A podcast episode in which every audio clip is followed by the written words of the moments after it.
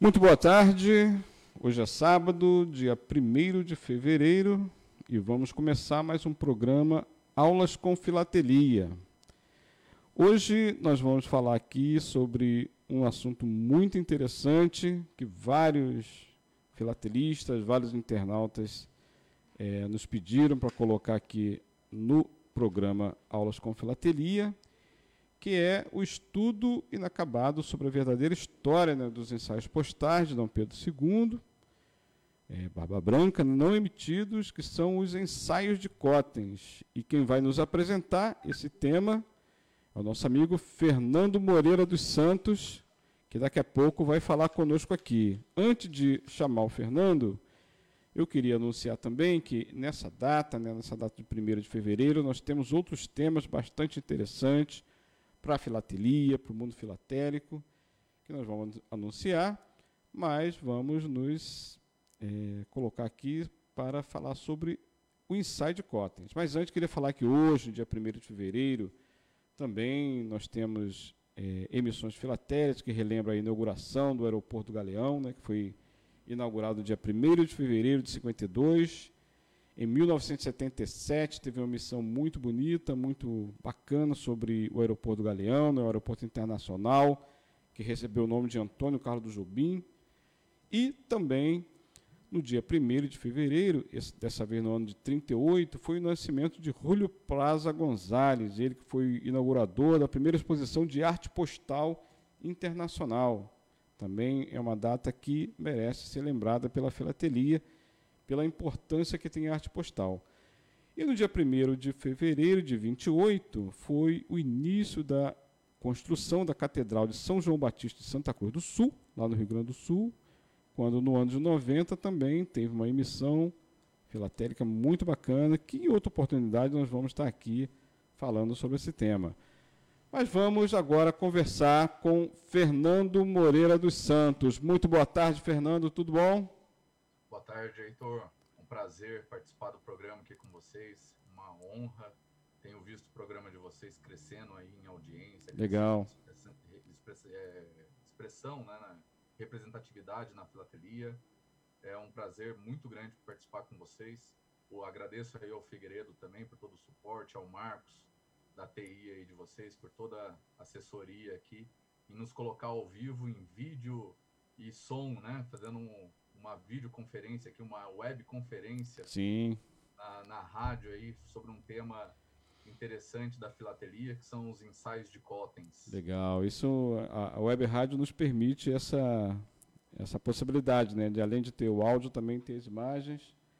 É, que é muito interessante mostrar aqui as imagens também para os nossos ouvintes, da quem, a quem eu cumprimento, é, parabenizo aí também os ouvintes pela essa oportunidade de estar ouvindo aqui o Fernando falar sempre sobre esse tema bastante interessante. E digamos que para mim pelo menos tem um certo desconhecimento vou ficar muito grato em conhecer né, esse, essa parte da filatelia. Tenho certeza que o Fernando vai brilhantar aqui essa tarde. Aqui conosco também no estúdio jornalista Antônio Figueiredo, que comanda aqui a Web Rádio Censura Livre. Boa tarde, Antônio. Muito boa tarde, Heitor Fernandes. Fernando, muito boa tarde, todos os ouvintes internautas. E, se você me permite, agradecer aqui ao Marcos Antônio Ramalho, que é, nos proporcionou, junto com o Fernando, aí, essa transmissão via Zoom, não é isso, Fernando? Via Zoom. É, via Zoom. É, primeira aqui na Web Rádio Censura Livre. Um bom programa para vocês. Obrigado, Antônio. Muito obrigado. Fernando já está ajudando a Web Rádio, né, fazendo a inauguração desse novo sistema aí via Zoom, Fernando. Muito obrigado. Tá Vai ser contratado. do nome para Web TV. Com certeza. Bom, apresentar para os queridos ouvintes, internautas aqui, o Fernando Moreira dos Santos, né? Ele é um jovem, tem 37 anos, graduado em Direito pela PUC de São Paulo, no ano de 2005. É advogado, consultor jurídico desde 2006, né, ele atua na área do direito empresarial, sócio fundador da Moreira dos Santos, Sociedade de Advogados, especializado em Direito Público pela Faculdade de Direito Damasio de Jesus, É professor da Fundação Getúlio Vargas desde 2008, em graduação, né, pós-graduação, MBA e LMM, em disciplina relacionada ao direito empresarial. Ele foi assistente na, na disciplina de Direito Internacional Público e Direito Internacional Privado da PUC São Paulo, no ano de 2008 a 2010. Foi professor de Planejamento Tributário e sucessório na, na pós-graduação da Unisul, em 2015 é membro da Comissão Jurídica do Instituto Brasileiro de Governança Corporativa desde 2015, membro dos Conselhos Fiscais da IP Casa Sociedade Anônima e da Multimil Sociedade Anônima, fala fluentemente português, inglês e francês, lê também italiano e espanhol, foi professor de Direito Empresarial na pós-graduação do SENAC Santo André, 2017, e atualmente Fernando é mestre em Direito processual civil pela USP, né, desde o ano 2004, é doutorando em engenharia de produção pela Universidade Federal de São Carlos, né, Fernando? Onde estuda governança corporativa e compliance na linha de pesquisa de instituições, organizações e trabalho. E parte desses créditos de doutorado ele foi cursada no doutorado em Economia de Negócios da INSPER, né? Fernando, eu fiquei aqui já cansado em ler aqui a sua, a sua biografia, né? Eu fico imaginando como você ainda tem tempo de ser esse ilustre filatelista. Como é que você consegue, Fernando? Ilustre não diria, mas um filatelista dedicado, que tem vontade de estudar o tema e aprofundar isso com toda certeza.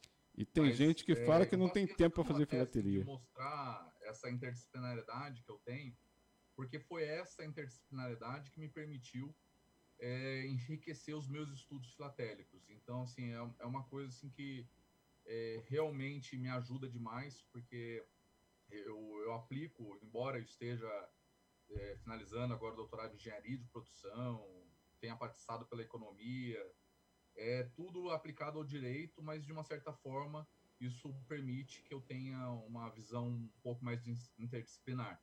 Legal. E foi muito disso que me acabou, acabou me incentivando a na filatelia começar a ir para outros rumos, né? Sim. Começar não só a, a juntar selo e classificar os selos, ou então até mesmo caminhar para um estudo histórico, que eu também cheguei a, a, realizar em relação principalmente aos ensaios de Poppins, Sim. mas agregar outras áreas também, como a física nuclear, a química. Caramba. Isso permitiu ter um enriquecimento muito grande do tratamento do estudo dos ensaios de Cottens. Que legal. Eu digo assim, começar na os estudos filatélicos, porque eu tenho pouco tempo de filatelia até é, comparado aos amigos que frequentam eu, os grupos de WhatsApp, Facebook. Pois é. Eu aprendo muito com eles todos os dias, por isso que eu, o ilustre eu deixo para eles, porque realmente é, é impressionante como o estudo filatélico é um estudo rico é um estudo que nos permite é, caminhar para novos horizontes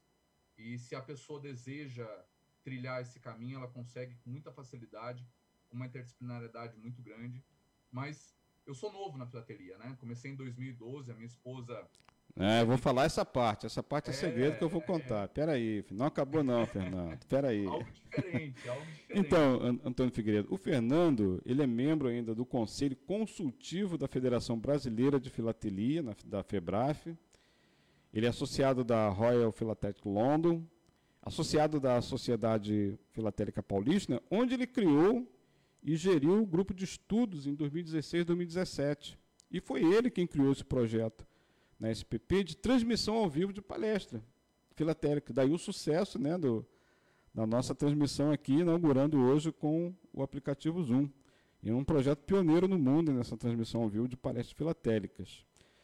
E ele é representante do Brasil né, junto à Comissão de Literatura da FIP, que é a Federação Internacional de Filatelia. Agora, a curiosidade, Fernando já queria aí, já antecipar o segredo né, que a gente guardou aqui, que ele ingressou na filatelia em 2012. Ele tem apenas oito anos né, de filatelia e quando a sua esposa, Camille Eda, lhe deu alguns selos postais. Então, fica aqui já a surpresa. Nossos agradecimentos, parabéns, Camille Eda, pelo tão importante incentivo que você deu ao Fernando, num gesto de dedicação e de amor, né? Amor ao Fernando e amor à filatelia. Parabéns.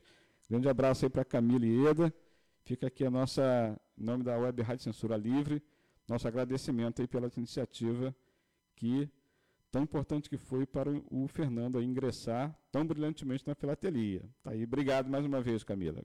Agradecemos aqui em nome ah, da Web Rádio Censura Livre. Hoje de ter dado os seus. é, legal. Eu legal. ela que ia ah. gerar um vício tremendo por uma área, mas ela aproveita também, ela me acompanha nas viagens. Ah, que legal, com certeza. Ela gosta muito dos eventos filatélicos. Que bacana, isso é importante. Fernando, sem mais delongas, nós vamos agora começar com a sua apresentação. O que, que é ensaio de cotas? Está todo mundo aí, mesmo os filatelistas mais experientes, aqueles que não conhecem o tema, não estão familiarizados com esse tema, decifra para nós aí. A palavra é sua, Fernando, fica à vontade. Vamos lá, ensaios de cotens. É, eu comecei os estudos filatélicos em 2012, né? em 2013 já me deparei com esses ensaios que muito pouco se sabia, né? Em 2013, é, quando eu ouvi os primeiros ensaios, comecei a questionar é, os amigos sobre o que seria e se tinha muito pouca informação em relação especificamente a essa emissão, mesmo sendo um ensaio, né? Querendo ou não, ele foi um, impresso por Sim. alguém, não se sabia bem quem. Mas uma coisa curiosa, porque é o que eu estava dizendo, a gente pega esses amigos que têm 20, 30, 40 anos de filatelia, com, com um amplo conhecimento, é, tendo aí é, ciência, ao menos, da origem, dos anos de impressão. E quanto aos ensaios de Cotton especificamente, muito pouco se sabia. E, não se, e o pouco que se sabia era duvidoso ainda. Sim. Algumas pessoas falavam, e mesmo em livros, né, a gente encontrava algumas informações falando que tinham sido ensaios é, produzido em 1876 para que o selo, efetivamente o selo oficial, né, o postal que seria emitido em razão desse ensaio, é, fosse emitido em, nos anos de 1890, 1891. Só que com o fim da, do Império, em 1889, que os selos oficiais acabaram por não ser produzidos. Então que toda essa produção morreu no ensaio.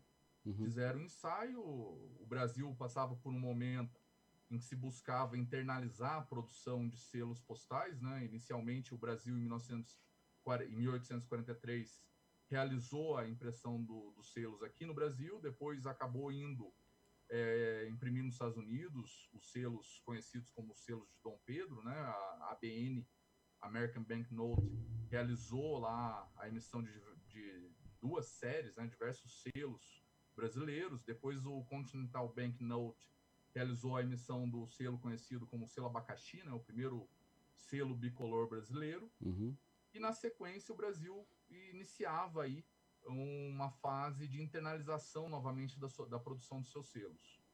Mas em relação aos ensaios de Cottens, tinha aí toda uma história de que eles teriam sido produzidos pela American Banknote Company, nos Estados Unidos, a ABN, Sim. a mesma que produziu os demais selos de Dom Pedro, né?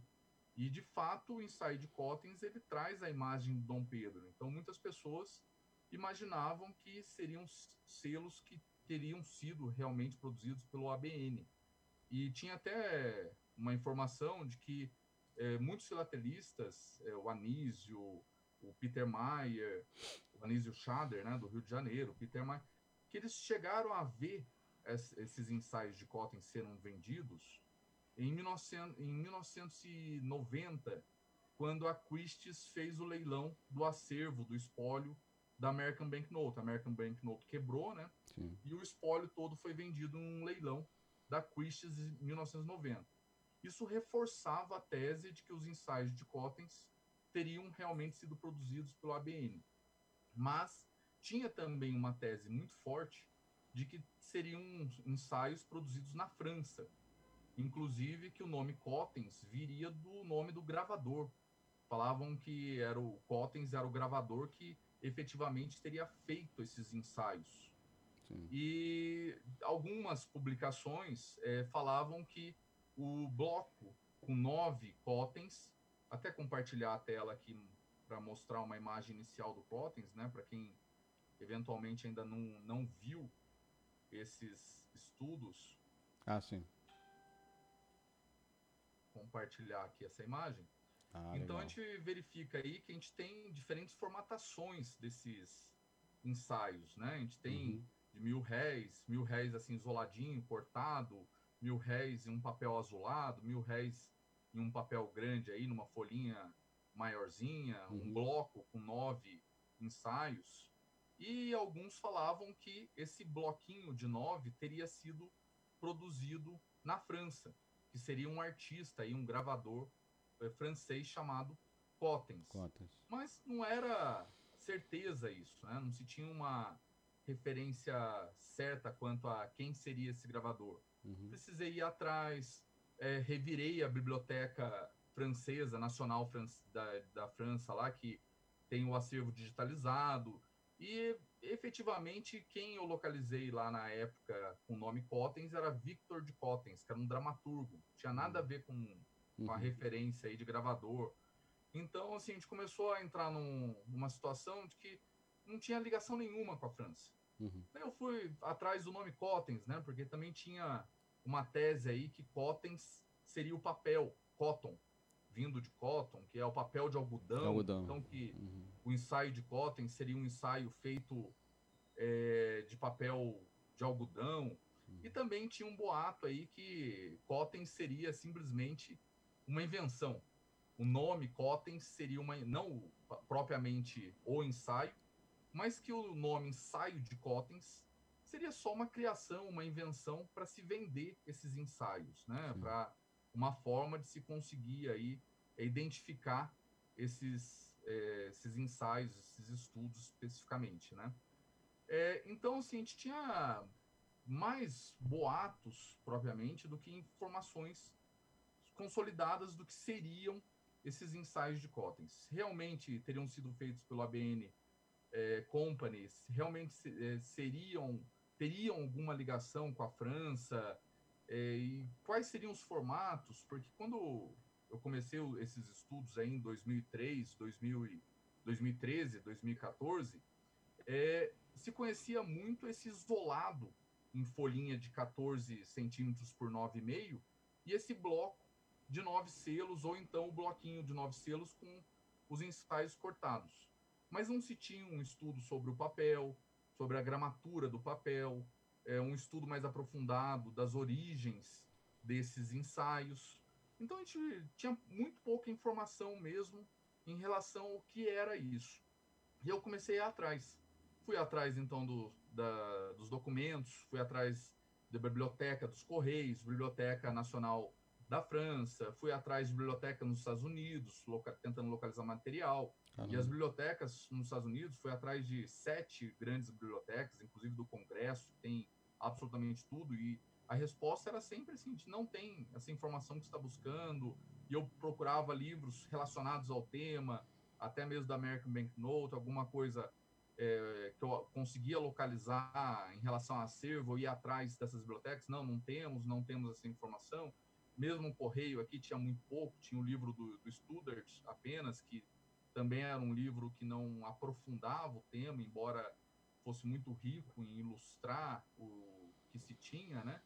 Mas então a gente começou praticamente é, quase que do zero, com muito pouco de, de informação consolidada para descobrir o que seria isso, né? Uhum. Então a gente começou aí com um estudo também em relação aos formatos que a gente encontrava, né? O que, que seriam esses é, formatos aí do, do, do Cottens? Quais seriam os formatos do Cottens, né? Uhum. Então a gente começou buscando pelo layout. Compartilhar aqui a tela para mostrar o- os layouts que a gente encontrou. Sim. E efetivamente a gente localizou três layouts aí. É, independentemente dos tipos de gramatura, da- do tipo de papel, tipo de impressão, todos os Cottens têm é, uma de- um desses três layouts aí. É, a gente percebe uma diferença em relação à forma como se escreve aí é, o, o- o correio, os números, né? No primeiro deles, a gente tem na margem superior a nomenclatura correio, que Sim. era uma nomenclatura que se utilizava geralmente quando era selo postal, né? Uhum. Difícil a gente ver correio em selo fiscal, a Uhum. relação aí não, não é direta, mas É, então, assim, leva a crer que realmente seria um selo postal quando a gente identifica aí correio. É, em no outros dois layouts, a gente já tem aí a parte superior diferente, com a, o valor de dois mil reais, que era um valor condizente até com selos fiscais, né? Uhum. Na época, tudo. Então, algumas pessoas chegam a falar, ah, seria selo fiscal. E efetivamente, depois eu cheguei a encontrar, com a ajuda do amigo José Luiz Fevereiro, Fevereiro. cheguei a localizar aí selo fiscal de dois mil reais. O Fevereiro uma vez mandou uma imagem, pessoal, assim, acho que esse daí é um Cotens. Quando eu bati o olho, era efetivamente um selo fiscal de Cotens. Então, esse 2000 já indica também uma emissão fiscal. Legal. Mas a nomenclatura correio, emissão postal. A gente vê também uma diferença aí na margem superior em relação à gravura, não são idênticas, embora a parte superior traga uma margem parecida aí com o valor. A gente verifica a diferença também na parte inferior, quanto à formatação, como se coloca essa margem inferior em relação aos valores, né? Uma uhum. tem margens é, com bordas aí, as outras não, já são mais amplas. No, a gente verifica também a diferença nesse florão lateral. Uhum. É, em alguns, é, aqui nesse do meio, a gente tem aí talho doce, então a gente identifica algumas falhinhas aí nessa impressão, umas ranhuras, né? Uhum. Esse da direita, é, a impressão é por litografia, então a gente já vê mais lisa. Então, assim, a gente identifica aí diferentes é, formatações, mas são três efetivamente os layouts que existem em relação ao Cotens. Aí no Paletós também vê uma diferença, principalmente em razão da forma de impressão, né? Os dois da esquerda são de, feitos por talho doce, que era uma forma é, que se é, deixava o papel com relevo, né? Se batia com, com o a prensa né, no, no, papel e acabava por deixar é, uma imagem aí tridimensional, né, com uhum. a elevação. Uhum. Enquanto a litografia era uma impressão mais parecida com o que a gente tem hoje ali, a, a pedra batida de uma forma mais lisa, né, não deixava essas ranhuras que o talho doce deixa. Sim. Então a gente identifica esses três formatos e esses dois tipos aí que estou é, mostrando agora, esses dois tipos de impressão. Da esquerda é o talho doce e o da direita é a litografia. E na formatação a gente encontra esses ensaios, mil réis, com essa folha maior, né, a folha inteira de 14,2 centímetros por 9,5, e na gramatura de 70 a 90 micra, que era a gramatura mais comum aí em relação aos ensaios. Encontrei também essa gramatura mais fina, de 40 a 50 micra, é, a gente poderia falar até que esses cortadinhos aqui, eles foram retirados do bloco de 9. Isso é praticamente certeza, que eles vieram do bloco de 9. Mas o bloco de 9 tinha uma gramatura diferente também, tinha uma gramatura de 70 a 90 micra. Então a gente também identifica aí uma diferença quanto à, à gramatura, especificamente nesses seis aí. É, até hoje não consegui localizar outro conjunto que tivesse essa gramatura de 40, 50 micra. Uhum. A gente tem também o bloco, né, que é da onde aqueles mais finos teriam vindo. Esses blocos tinham 70, 90 micras, blocos com nove selos.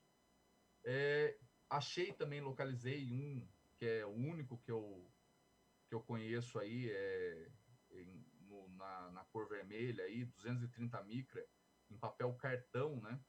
É, e assim, nessa, nessa cor aí foi o único realmente que eu localizei.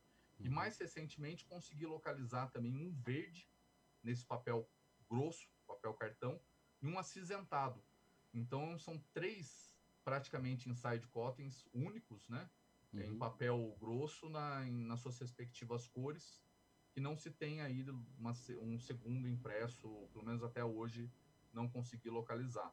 Caramba. A gente tem também os ensaios de 2000, né? Uhum. É, 2000, o padrão de cores é, passa por esses três aí, é cinzentado, alaranjado e azul. Mais recentemente encontrei uma gradação aí mais avermelhada, mas ainda não coloquei como cor, porque eu quero ir efetivamente para o laboratório identificar se a gente tem uma cor ou se é alguma alteração química, alguma alteração ligada a esse alaranjado aí. Uhum. Mas efetivamente consegui localizar dois mil desses é, isoladinhos em vermelho até bem forte. Então, assim, é, pode ser que efetivamente a gente tenha aí uma quarta cor, um vermelho. Hum. E mas as tonalidades intermediárias, que eu tenho mais cinco em tonalidades intermediárias, eu acredito que sejam o que o pessoal chama de shades, né? Aquelas nuances. Simplesmente é alguma alteração em decorrência do, da quantidade de tinta, do clima, do sol que pega, algum hum. elemento químico ali que entra em contato e acaba que criam essas variações, mas que não são efetivamente cores, são Sim. apenas variações, né? Uhum. Então aqui provavelmente, é, num futuro bem próximo aí, né? Já estou acertando tudo para voltar para o laboratório para ver, mas no futuro bem próximo, eu acredito que esses ensaios de, de 2000 aqui é, sejam quatro cores e não três como a gente conhece até hoje, né? Uhum. É, esses também são em 70 a 90 micra, né? Que era o padrão usual utilizado de papel, né? Micra, uma espessura que a gente usa, né? Bem fininho, né? algo é, bem mais fino do que uma folha. A folha de papel tem mais ou menos é, 90 micra, né? Então, assim, é, é, mais ou menos a espessura de uma folha de papel, né? O, o 90 micra aí. Sim. É, então, a gente tem esse fiscal também de, de no, dois, no, no 200 réis, né? O que leva a crer que esse fiscal aqui, que é o que o José Luiz Fevereiro localizou, uhum. que me uhum. mandou. E esse fiscal indica que esses dois mil aí poderiam ser selos fiscais. Uhum. Não se tem certeza se seriam selos fiscais, mas também é, é, não se tem assim a, uma é, certeza de que se seriam postais, porque não nenhum momento aqui nele se fala correios. Uhum. Como não se tem o correios e se tem um valor elevado para o período, há uma possibilidade aí deles serem selos efetivamente fiscais. Uhum. É, a gente tem também um ensaio de 2000 em papel espesso, tem esse azul aí, esse azul com 140 micra, né? Uhum. É, tem também esse ensaio isolado de 2000, esse ensaio aí é, é único, não, não se tem outro aí, repetindo, 70 a 90 micra é, o papel, a espessura, e, e ele está aí numa uma folha completinha, né? Assim, não, não foi recortado. Uhum. E tem essas duas formatações também que eu encontrei, com ensaios juntos com é, provas e ensaios, na verdade ensaios, né, da Casa da Moeda do Brasil. Ah. Então, esses daí, como são ensaios de Cotens em conjunto com ensaios da Casa da Moeda do Brasil, seriam indicativos de que o ensaio de Cotens teria sido feito pela Casa da Moeda do Brasil. Uhum. Lembrando que a gente passava pelo processo de internalização. Uhum. Guatemozin, que foi um grande historiador é, na, na, questão filatélica, né? Ele revirava toda a documentação filatélica das repartições, escreveu três livros aí bem documentados em relação à história da filatelia. Uhum. É, e ele documenta lá que o Brasil realmente passava por um processo de internalização da produção de selos ali no final do século XIX, né? E com isso, com esses, essas duas peças aí, é, até porque, assim, é, a, a, da esquerda tem a American Banknote escrito, o que indicaria ser da American Banknote, né? Mas a da direita é a mesma peça e não tem, parece uma peça mais é, plausível até do que da esquerda, que é uma peça mais clara, uma peça mais nova, que provavelmente teria sido uma peça que simplesmente bateram um carimbo aí, escreveram American Banknote em cima. Então essa da direita indicaria que seria um, um selo, um ensaio, teria sido produzido pela Casa da Moeda do Brasil. Sim. Só que, é, ao estudar essa peça, a gente percebe que são, as duas até, são peças falsas. São, são falsas? criadas, falsas e grosseiras. Bem, assim, é, é, não tem plausibilidade nenhuma em se ter é, ensaios da Casa da Moeda junto com ensaios de Cottens com base nessa peça. Pelo estudo histórico, eu até num primeiro momento concluí que o ensaio de Cottens poder, poderia ter sido feito pela Casa da Moeda do Brasil. Uhum. Por toda essa documentação que eu localizei, é, falando aí da internalização, com toda essa questão aí de não ter uma relação consistente com a American Banknote, exceto pelo fato de estar no acervo que foi vendido pela Christie's em 1990, não se tinha outras informações. Uhum. E esse, esse, fato de estar no acervo da Christie's em 1990 é, não necessariamente comprova que ele tinha sido produzido para a American Banknote. Porque o American Banknote ele comprou o acervo do National Banknote Company. E o National Banknote Company é, poderia ter produzido os ensaios de Cottens. Uhum. Tem até depois no, a, no caminhar dos estudos aí uma tese que chegou a ser levantada de que eles teriam sido produzidos por National Banknote.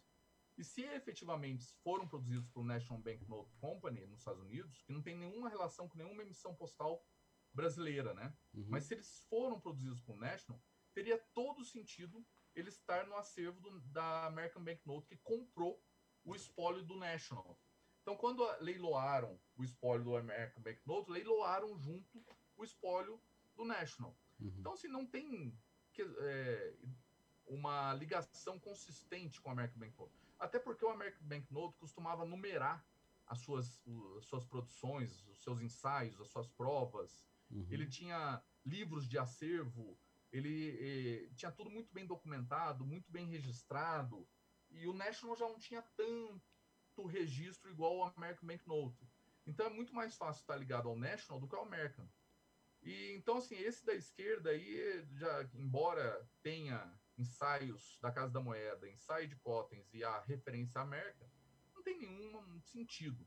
E o da direita, tirando a palavra American, um ensaio que parece até bem real, né, em relação ao tipo de papel aí, ele é uma falsificação grosseira, embora seja um pouco mais antiga, não é uma falsificação moderna agora, mas é, é um, um, trabalho grosseiro de uma certa forma. Então, assim, Uhum. não tem realmente uma razão de ser de se falar aí que foram produzidos pela Casa da Moeda com base nessa formatação aí, nesse ensaio específico. Uhum. É, algo interessante também que a gente mencionar é essa mania de se cortar os ensaios de Cottens.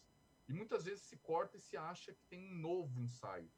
Você tem aí esse ensaio de 14,2 por 9,5 centímetros e dá origem a essas pecinhas menorzinhas, né, cortadas, tudo, Uhum. são o mesmo.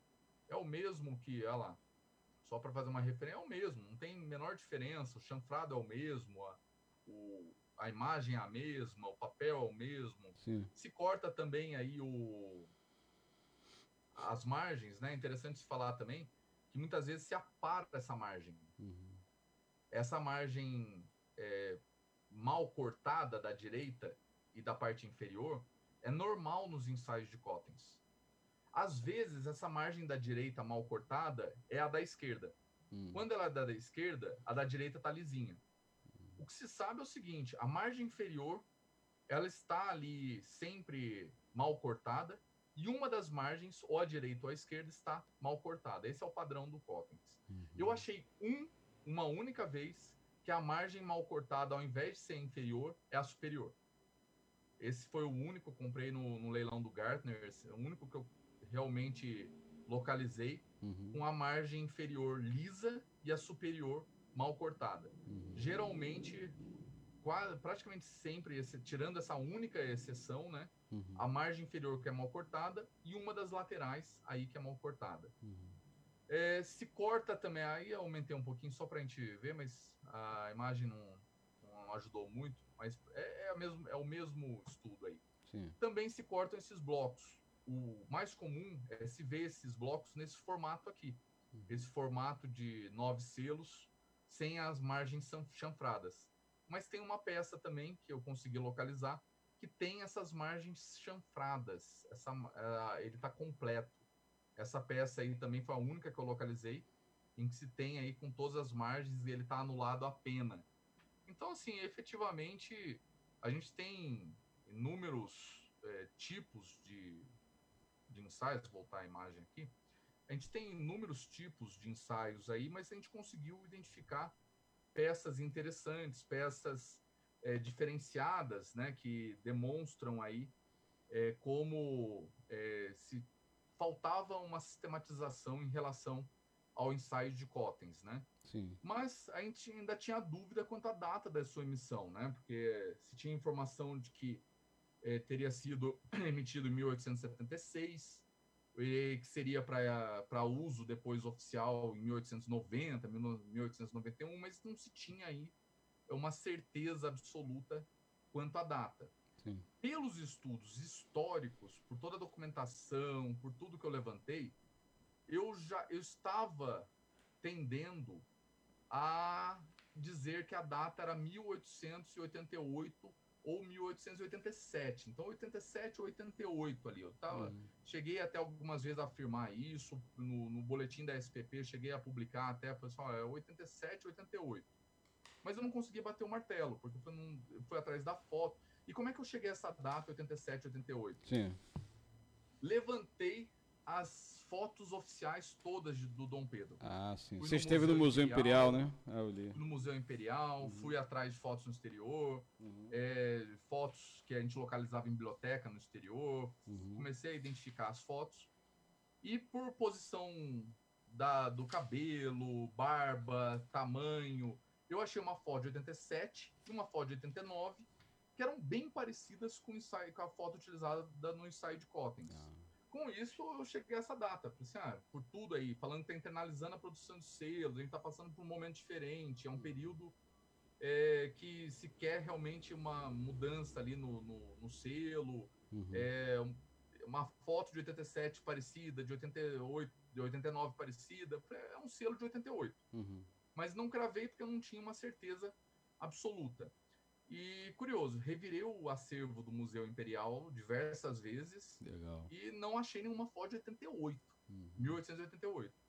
Daí a amiga filatelista Luciana Bueno entrou em contato comigo pelo WhatsApp e falou assim: Fernando, eu achei uma foto que está lá é, num, num, livro de Dom Pedro uhum. e parece muito a foto de, do, do Cottens. Uhum. Ela me mandou a imagem, abri a imagem aqui.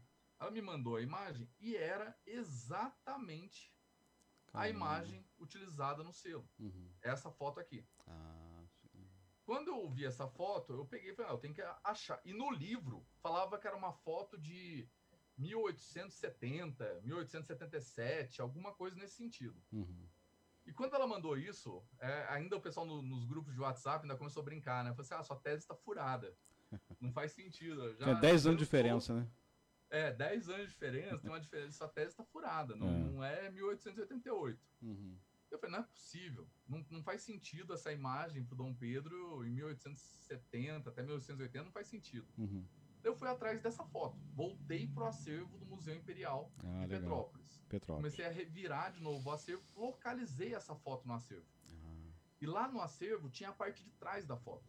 Ah. Na parte de trás falava quem era o fotógrafo, falava o ano, falava tinham todos o local que foi tirada a foto. E tinha lá 1888. Ah, matou.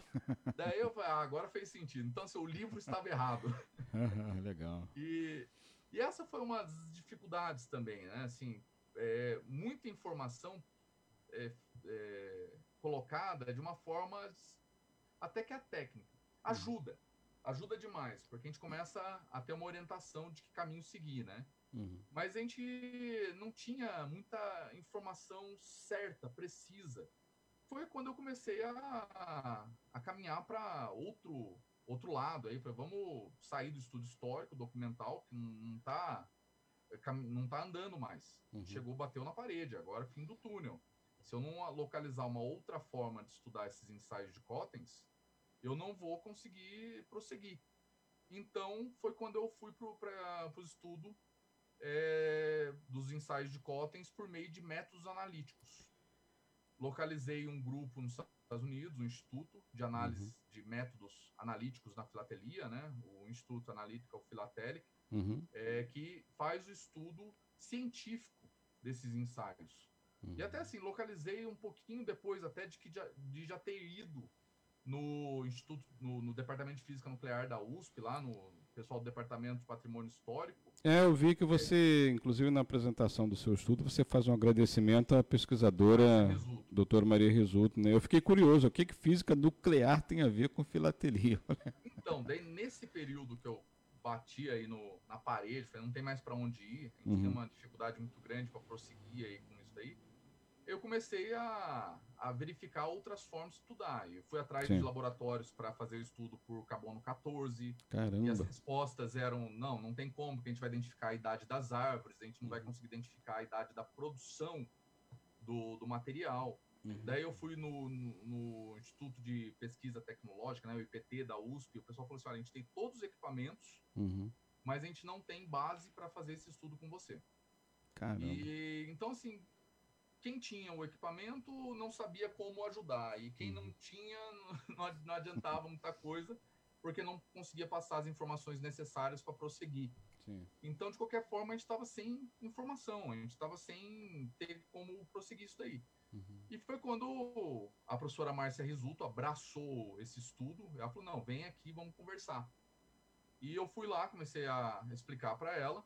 Uhum. E a gente começou a realizar estudos por meio de métodos analíticos na filatelia, com fluorescência de raio-x, o X-ray fluorescence, né, o XRF lá, que Uhum. é uma emissão de raio-x no, no papel e capta o que volta. E com essa é, captação aí do, do, do que voltou, ele consegue identificar quais são os elementos químicos que, que tem lá no material. Uhum. E a gente começou a utilizar então fluorescência de raio-x, depois a gente utilizou a técnica PIXI, que utiliza acelerador atômico, né, um acelerador nuclear. Vou Caramba. mostrar a imagem para você aqui do, da luminescência de raio-x, que foi o que primeiro a gente utilizou. Esse daqui é o equipamento de fluorescência de raio-x Uhum. ele irradia no selo um raio-x e capta o detector ali, o que volta identifica por meio da, das vibrações ali, por meio desse raio que retorna, quais são os elementos presentes no, no selo. Caramba. E, e o outro equipamento, o, o acelerador de partículas, o acelerador atômico, que realiza análise por meio de PIXI, de, Uhum. que é a emissão de um próton é, muda aí do raio-x para próton, e ele, mas funciona mais ou menos da mesma forma, é esse equipamento aqui, lá da USP. Uhum. É um pouquinho grande, né? Não cabe não cabe no porão de, de uma casa, mas é um equipamento altamente tecnológico, tudo. É, é. Aqui a professora Márcia colocando um selo na frente do equipamento. E acelerador de partículas. É um acelerador de partículas. Ah. Uhum. E por meio de- desse. Aqui o, o raio sendo emitido sobre um selo da Casa da Moeda, né? Que a gente estava identificando aí o que se tinha de elementos nesse selo. Uhum. Então a gente começou a, a criar padrões de análise por meio dessas técnicas de luminescência de raio-x Uhum. e acelerador de partículas. A técnica especificamente que é utilizada é a técnica PIXI. Essas técnicas que ajudam a identificar as falsificações? Aí é que tá. Ah. Quando a gente foi pro laboratório, a gente não tinha padrão, né? Uhum.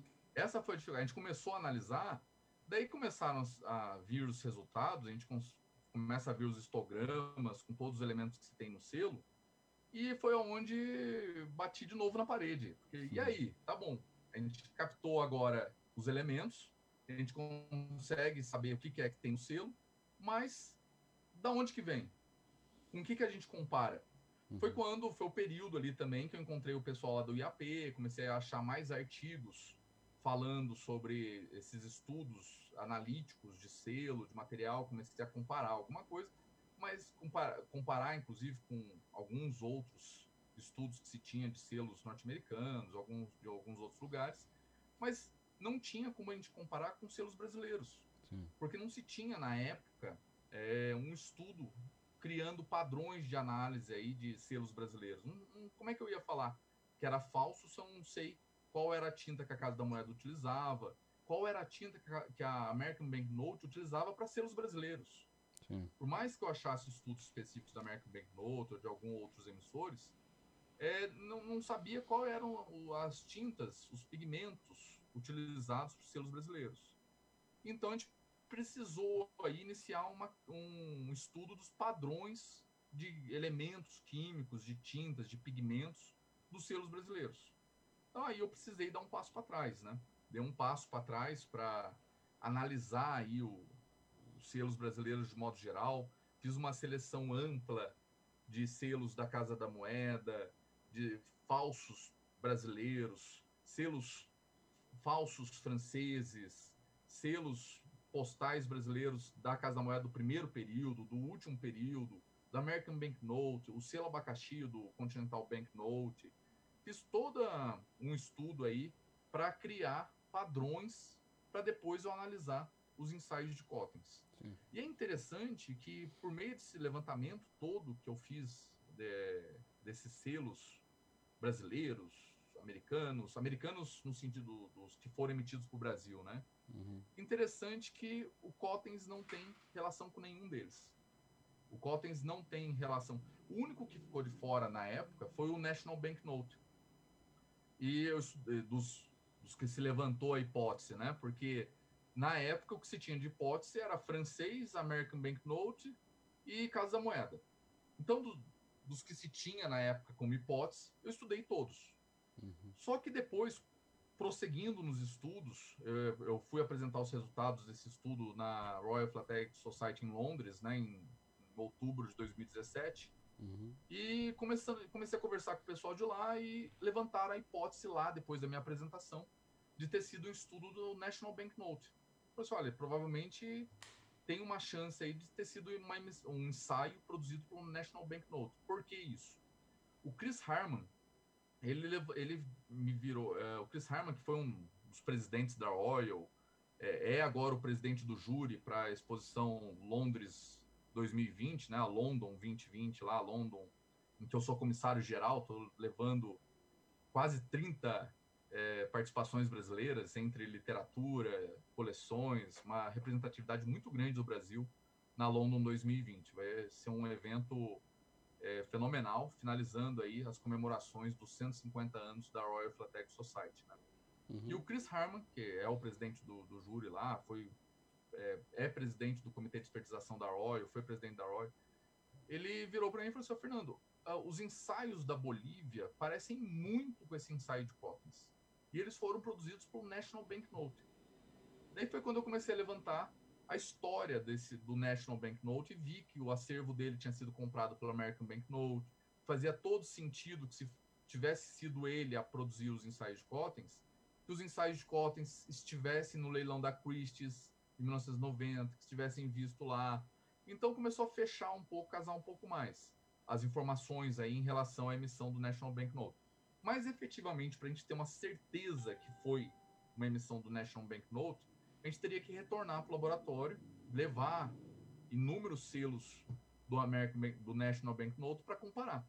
Sim. Mas é, é, até difícil, porque como o National Banknote não teve uma relação com o Brasil, não se dá para bater o martelo que ele teria usado as mesmas tintas, né? Se teriam uma tinta diferente, um pigmento diferente. É, mas é, é uma possibilidade, é algo que a gente precisa é, voltar a estudar aí. Certo. Mas algumas conclusões extremamente relevantes quanto ao, ao Cottens é, é, a data, 1888, porque uma coisa que esses equipamentos permitem identificar é o titânio, né?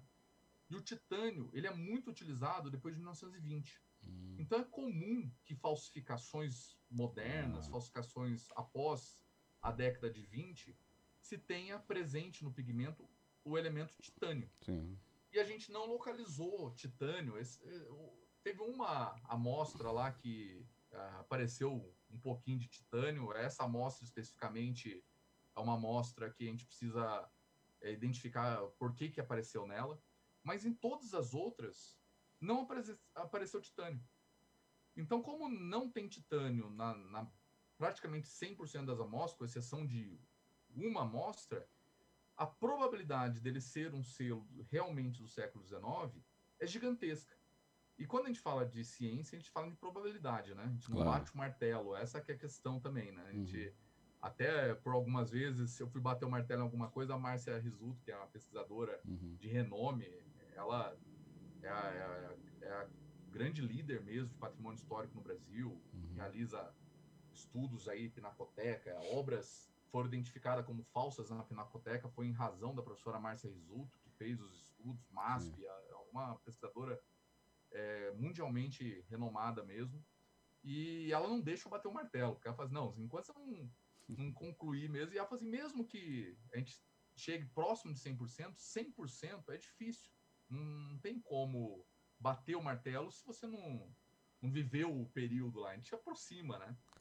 Então, assim, é, o que a gente pode concluir é que foi uma emissão de 1900, 1800 e, do século XIX, né? 1800 e pouco ali. Com o estudo da foto, a gente tem uma base muito grande para falar que ele realmente foi produzido ali em 1888. Quanto à origem, por todo o estudo, se dá para falar que não é produzido pela American Banknote como se acreditava. Não tem relação com França. O nome Cottens não diz respeito ao papel, até uhum. porque, por meio desses estudos, a gente também é, realizou o estudo de microscopia. A gente fez toda a análise com microscópio, com aumento de 200 vezes, de 1.600 vezes, e a gente identificou que as fibras eram mistas, com uso de madeira. E as fibras de madeira começaram a ser utilizadas ali em 1880 para frente. Uhum. Então, condiz com o período dele. E não faz sentido, então, ele eh, ser uma. É, ter o nome Cottens referente a cotton, né? Uhum. É, a fibra linter, que é a fibra que se usa em papel de algodão, né? Ela não está presente no ensaio de Cottens. Sim. Então a gente consegue aí ter uma conclusão em relação a, também ao papel, que é um papel de fibra mista com base de madeira, que condiz com o período de 1888. É, não tem relação, então, quanto ao nome Cottens aí, em relação ao papel. É, e a, a, origem, especificamente, é onde a gente ainda tem que trabalhar mais. Sim. Não, não dá para bater ainda o martelo que é National Bank Note, porque a gente precisaria realizar um, um estudo maior, mas você tem uma probabilidade muito grande de ser National Bank Note, Sim. pelos estudos todos que foram feitos. American Bank Note, então, não é, Casa da Moeda não é, França não é. é e é, acho que é mais ou menos essa, esse, é, esse nível em que se encontra o estudo dos cotens. Por isso que eu falo muitas vezes inacabado, né? Assim, é um estudo que realmente cada vez é, aparecem mais caminhos a serem seguidos, a serem trilhados. Certo. É, mas é, é, algo. Tem uma tese também que, seria, que a quantidade de cotens que existe, porque é uma coisa impressionante o número de cotens que a gente acha, né? Uhum. É, a gente facilmente aí a gente tem cerca de 500 cotens para mais. Só eu tenho 300, então assim, facilmente a gente vai bater aí uns 500 ensaios, uhum. o que é uma coisa estranha, né? Uhum. Porque se era um ensaio, se, se queria depois produzir o selo, não tem sentido se fazer como se fosse praticamente uma emissão, 500 ensaios de Cottens. Era praticamente natural o descarte dele, né? É, exato. Uhum. Se faz alguns Sim. e depois se descarta. Não, não uhum. faz sentido, ou então arquiva, mas se produzir tantos assim. Uhum. Mas é, uma prática que se utilizava na época era que quando se ia mostrar em um outro país a técnica utilizada, é, a, a qualidade da impressão, se imprimia produções já realizadas, impressões já feitas, para mostrar no outro país. Uhum. É, é, a famosa prova de cacheiro viajante, né? Uhum. O cacheiro viajante montava uma malinha com toda a demonstração, com todas as provas, ia para o outro país tentar vender o, negócio, o, o, produto, vender ali o que ele ia apresentar. Uhum. E a mesma coisa acontecia em relação a selos também. É, em, por isso, se levanta a hipótese de se ter emitido a mais, já que o Brasil é, teve o Império encerrado, né? o Império uhum. se findou em 1889, e, e eles utilizavam efetivamente emissões de países extintos, né? porque eles, se eles utilizassem de um país que ainda é, continuava, eles poderiam ter problemas depois é, quanto à venda desse selo. Foi uma, um selo, eventualmente tivesse um contrato em, com aquele país e ele poderia ter problemas em emitir aquele selo que não foi utilizado por um determinado país. Sim. Então eles utilizavam como prova é, emissões, é, ensaios, selos de países extintos. Sim. O que faz sentido se utilizar o um ensaio de um tipo de governo, de um tipo de, de um, mais, um tipo de, de, governo extinto, né? O, o Império Brasileiro acabou, uhum. então o, o National Banknote eventualmente poderia ter visto aí uma possibilidade de imprimir mais desses cotens, porque a emissão, é, se fazer esses ensaios era caro, se fazer as peças, se, fazer, se produzir era caro. Não vender esse produto significava ter um prejuízo com essa produção. Então ele precisava de alguma forma conseguir pagar ao menos a produção. Sim. Como é que eles pagavam a produção? Utilizando como prova de cacheiro viajante, emitindo para filatelista, o que também é uma hipótese. Chegou no, no momento ali que ele percebeu que ele não ia conseguir vender para o governo brasileiro, pode ser que efetivamente ele tivesse impresso ali mais 500, mais mil uhum. e começado a vender para filatelista para pagar os custos de produção em relação a esses ensaios de cotens, né? Uhum. Então, assim, a gente tem algumas possibilidades aí para justificar esse número elevado de ensaios de cotens que existem. Mas, é. de fato, eles não foram emitidos, né? Não se teve um selo postal com essas características, uhum. só se teve um ensaio, ele morreu no, no, no ensaio.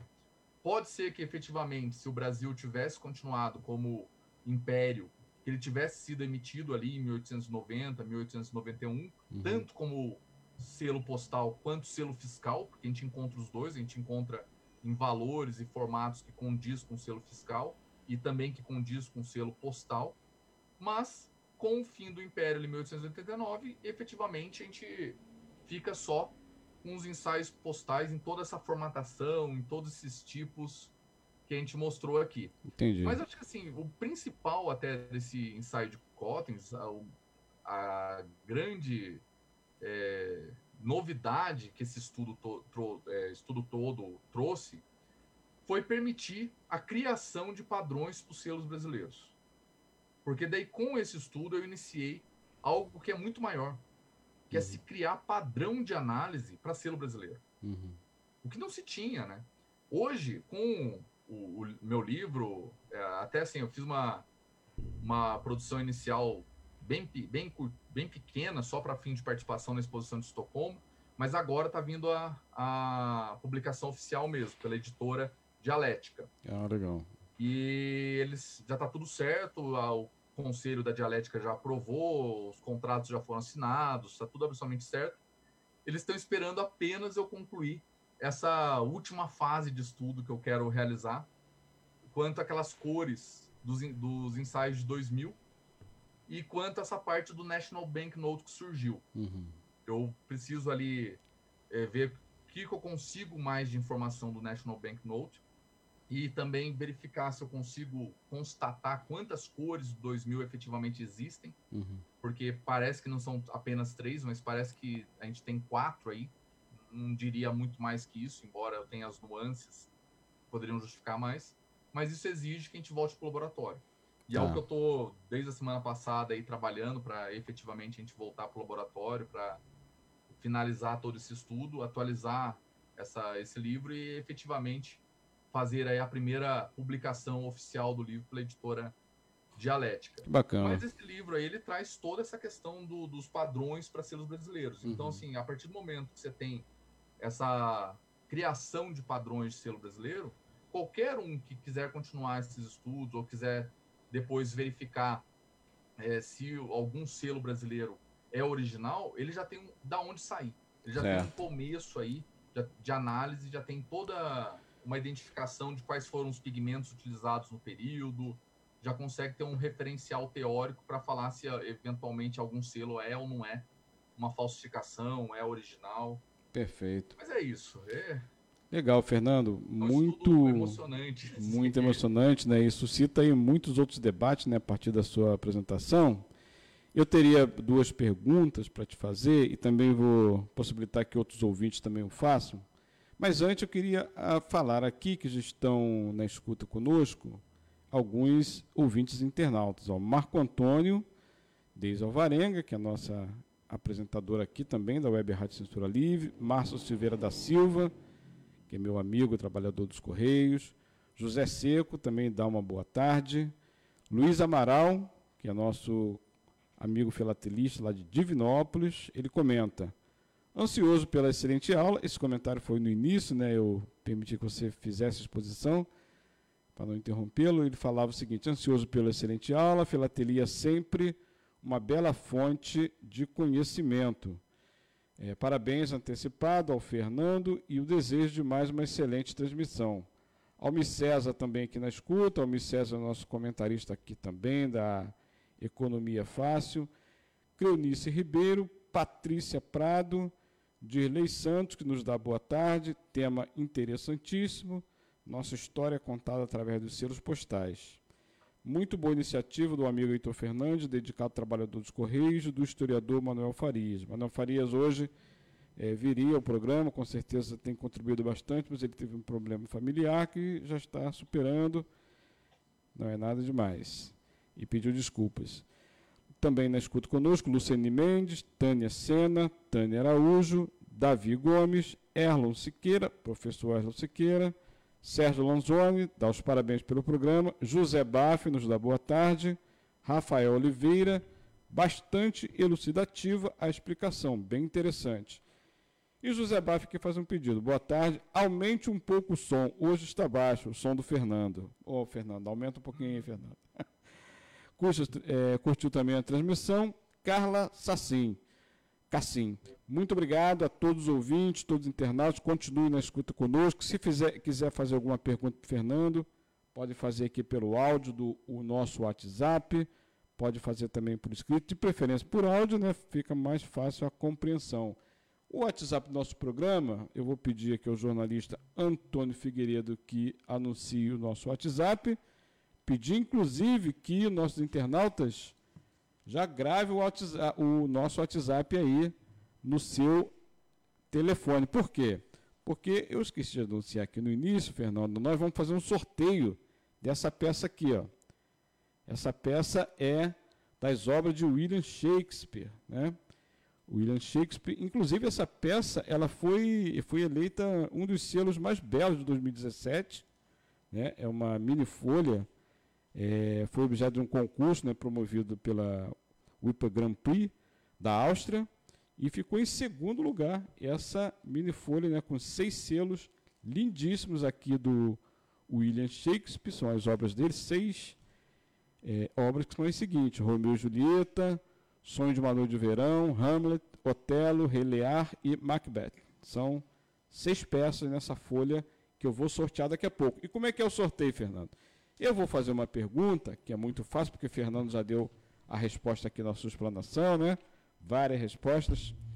É sobre a pergunta que eu vou fazer ao final do programa. E os três primeiros que responderem corretamente vão concorrer a essa peça que eu vou emitir, enviar pelos Correios. Então, uma, uma, muito valorosa, né? foi um selo, é, uma mini folha com seis selos, emitido pelas obras do William Shakespeare. Está aqui, ó, mais pertinho da câmera para o nosso ouvinte internauta ficar atento e gravar o nosso WhatsApp no telefone, porque responde de forma mais rápida, porque a resposta tem que vir pelo WhatsApp.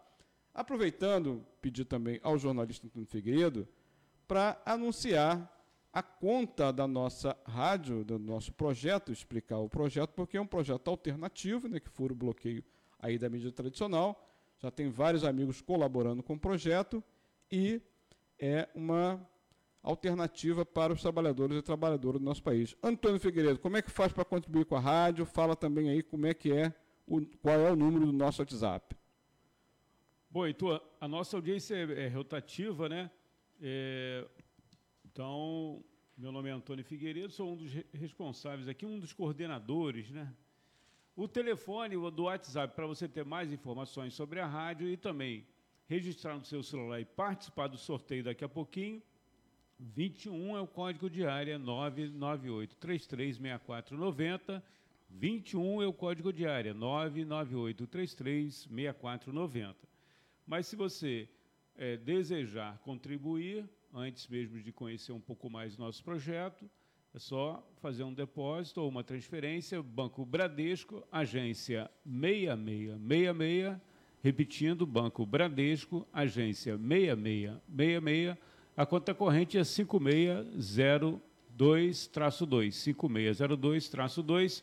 Para quem vou fazer uma transferência, é importante o CNPJ. Sim. Eu vou falar aqui, é o 32 954 9, perdão, 696 mil ao contrário 81. Vou repetir o CNPJ da Web Rádio Censura Livre 32 954 696 mil ao contrário 81. Muito obrigado, Heitor. Qualquer valor já ajuda o projeto, né, Antônio Figueiredo? Qualquer valor doado. Qualquer valor. Obrigado, Antônio. É, o, Fernando, é, você falou sobre é, que o, o, é, ensaios de cotas tem um número excessivo né, de exemplares. É, não sei, a partir de qual referência você acha que o número é excessivo?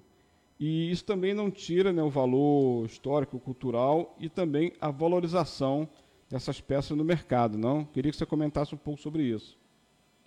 Vamos lá. É, eu vi uma pergunta do Rafael aqui, se me permitir, só responder. Rafael, claro, fique à vontade. O Rafael, o primeiro selo do mundo foi o Penny Black inglês, em maio de 1840. Depois a gente teve o selo brasileiro tá aí, em agosto de 1843, que foi o segundo selo do mundo. É... E, e, o Cotton já é 1888, né? Entre Isso. os primeiros aí até o Cotton a gente teve diversas emissões, a gente teve quatro contratos no Brasil de emissão até chegar ao Cottons. Né? O primeiro com a Casa da Moeda, o segundo com a American Banknote, o terceiro com o Continental Banknote, depois o quarto com a Casa da Moeda novamente no período imperial, né? Depois muda.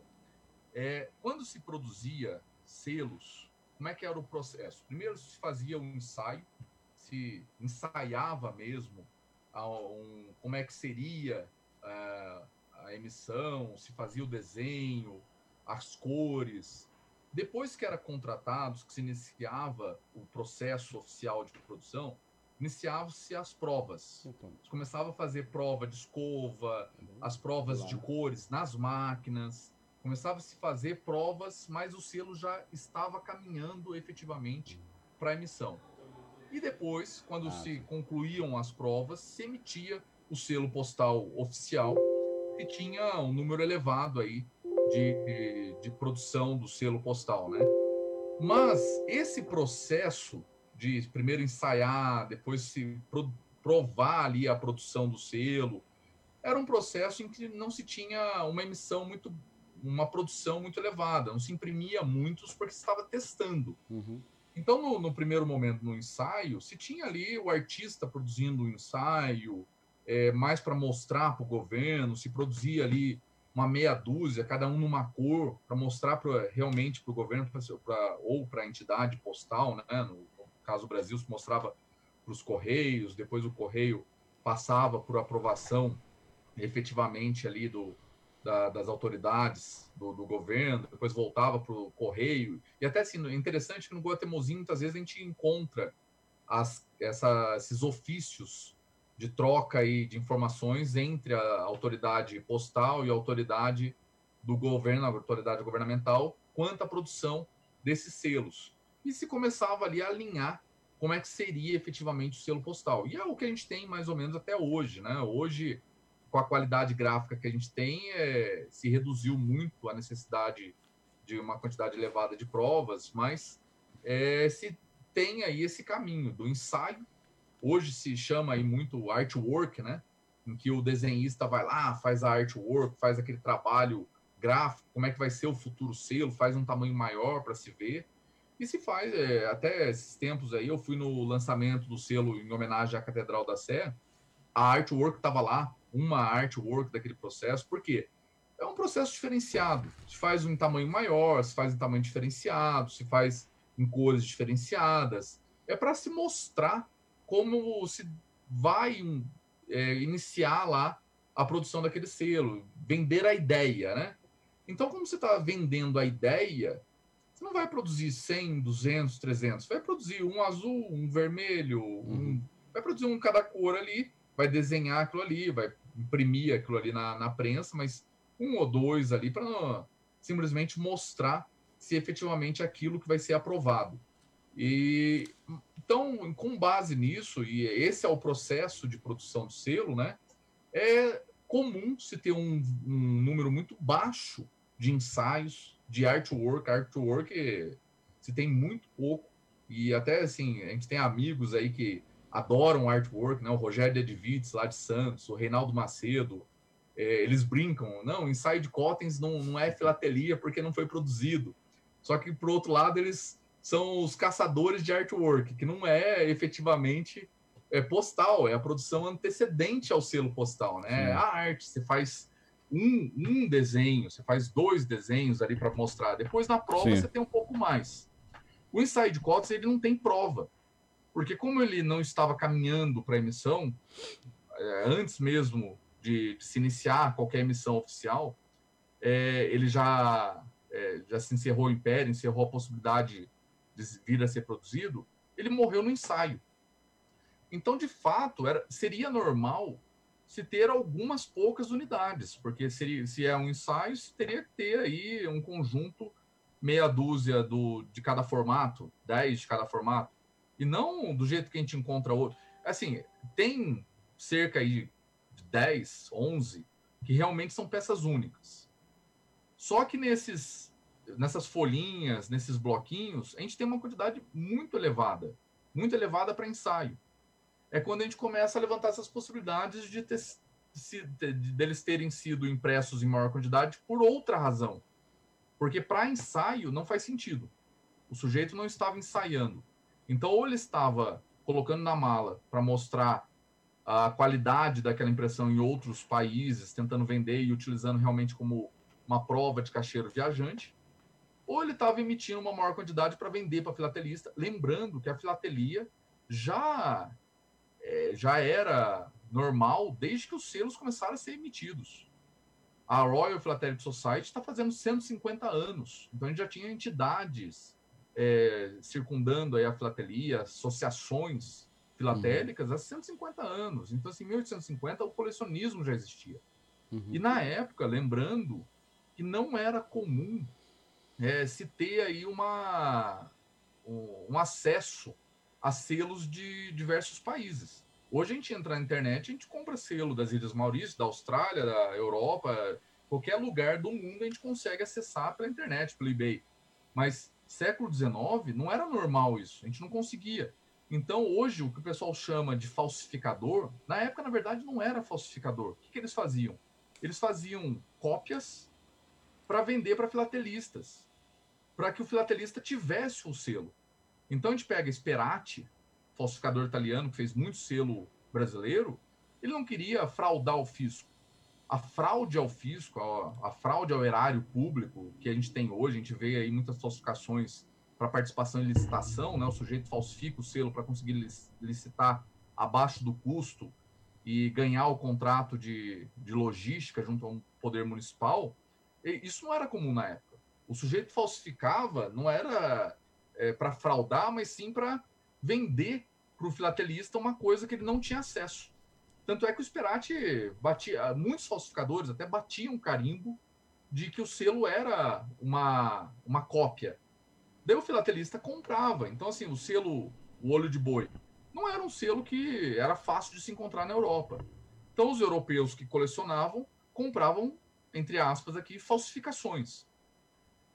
Então, dentro dessa lógica, de um momento em que se queria ter acesso a peças diferenciadas, se colecionava mas não se tinha como conseguir peças de países distantes ou países é, que não tinham um movimento muito grande dentro de certos ambientes, é, seria totalmente plausível se ter emissões para vender para esses filatelistas. Sim.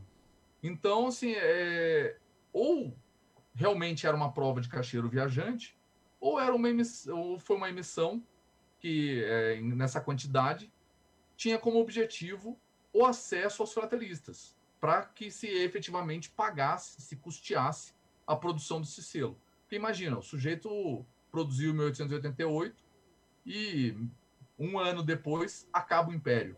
Ele vai lá, produz o um ensaio, desejando, ansioso por vir mostrar aqui para o governo brasileiro a, a criação dele e acaba o império e ele morre com aquela, com aquela despesa toda na mão. Então, uma forma que ele conseguiria pagar essa produção seria realmente imprimindo mais, porque já estava a prensa montada, estava a chapa feita, estava tudo feito, emitindo mais para vender para os filatelistas e conseguir pagar essa produção dele. Perfeito. Fernando, eh, nós já estamos indo quase para a parte final do nosso programa. Eh, antes de terminar, também nós vamos ouvir nosso amigo Paulo Ananias, né, que é lá do estado do Pará, de Belém do Pará. Ele vai, vai nos apresentar vai nos apresentar a, o seu evento, né, que é uma exposição filatélica virtual, é, mas ninguém melhor do que ele para falar daqui a pouco. Né? E eu gostaria que você mandasse uma mensagem final, aí encerrando a sua bela exposição, para o nosso ouvinte internauta. Fica à vontade, a palavra é sua. Colecionem cotens. é, enfim, independentemente do que colecionem, independentemente do que desejem é, com a filatelia, é, é importante saber que os selos postais nos abrem um novo mundo. É uma nova perspectiva, é, é um grupo muito unido, é, muitos amigos, muitos estudiosos envolvidos aí para levantar informações históricas, informações que é, podem ser relacionadas a outras áreas, né? Hum. Interdisciplinaridade muito grande aqui em relação à física, química. Então, realmente, assim, a filatelia é, traz novos horizontes, traz amizades únicas, é, vale muito a pena mesmo entrar nesse hobby, buscar mais informações, estudar. O perigo só é o vício, né? Porque isso daqui uhum. é, é, é tão gostoso, é tão envolvente que vicia é, realmente é, vicia. Você quer saber mais, você começa a entrar em alguns dilemas, você começa, você vê o pessoal nos grupos de WhatsApp estudando carimbologia, né? É. Estudo dos carimbos postais, a origem dos carimbos postais, como é que funcionava os portes na época. E isso é tudo muito envolvente, né? A gente, eu falei, comentei do Reinaldo Macedo. Reinaldo Macedo aqui faz todo um estudo relacionado à Revolução de 32 Legal. maravilhoso, envolvente. Então, seu assim, amigo Igor Crispim, que esteve aqui com você semana passada, né, uhum. apresentando a epopeia econômica de São Paulo por meio da, da filatelia, dos selos postais. Então, assim, é, é um, um hobby muito envolvente, é um hobby que realmente é, vale a pena ser seguido, vale, independentemente do que você vai, vai colecionar dentro da filatelia, independentemente do que você deseja aí estudar, é, mas é, vale muito a pena. É, é, um hobby muito gostoso. E o pessoal que. Eu tenho alguns vídeos no YouTube que são muito vistos em relação à avaliação de coleções herdadas, né? Uhum. E, esse, e uma, um recado que eu deixo para esse pessoal que herda a coleção, ao invés de vender, porque muitas vezes o valor econômico não é elevado. É, algumas peças realmente têm um valor excessivo, tudo, mas 99,9% aí é, tem um valor econômico baixo, mas o valor cultural, histórico, é muito grande. Então, em vez de buscar aí receber alguns reais em troca dos selos que vocês receberam, que herdaram, ganharam, vão atrás do conhecimento cultural, histórico que tem por trás dessas peças. Ah, o que vocês vão receber é realmente muito maior do que qualquer dinheiro que vocês receberiam por esse material filatélico aí. E esse é o recado final. Colecionem selos, sejam filatelistas, se tornem filatelistas, não vendam as coleções herdadas. Muito obrigado, Fernando. Fernando Moreira dos Santos acabou de é, conversar conosco né, sobre o seu estudo, estudo sobre ensaio de cotens, né, que nos remete aqui a vários outros debates.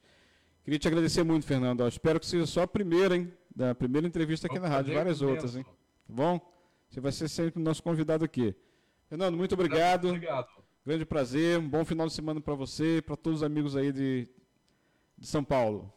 Obrigado, foi um prazer, Heitor. Bom final de semana. Antônio, Valeu, bom Fernando. final de semana, obrigado. Valeu, Antônio. Está mandando um abraço também para você, Antônio. Antônio está aqui intertido em mil outras tarefas, mas. Um tá, abraço. Ele, o, o, pode responder uma pergunta aqui, Fernando? Fala, Antônio. Tem uma pergunta aqui, ó. Ah, tem outra? É, é que ele ele disse que perdeu uma parte, é o Rafael Oliveira. qual é o nome do livro que você vai lançar? Ah, sim. Ah, tá aqui, ó. Esse, essa foi a, o, esse foi o livro que eu ah, sim. emiti em menor quantidade só para participação da exposição de Estocolmo, porque lá eu também dei, dei uma palestra falando sobre os ensaios de Cottens em Estocolmo em maio do ano passado. E eu levei essa impressão inicial aqui, que é, agora está se tornando um livro oficial é, publicado aí pela Dialética. O nome é The Search for the True Story of the Not Issued Cottens Essay. Já tem então, pré-venda?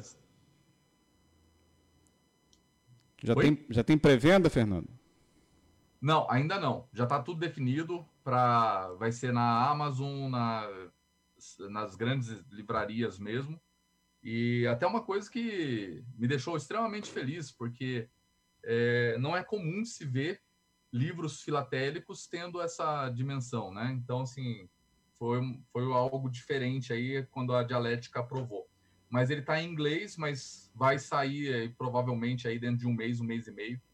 Já está acessível aí na, nas editoras. Isso. Quando tiver, manda aqui que a gente vai fazer um anúncio na nossa rádio. Obrigado. Nada. Grande abraço, Fernando. abraço, até, até a próxima. Muito obrigado, Fernando.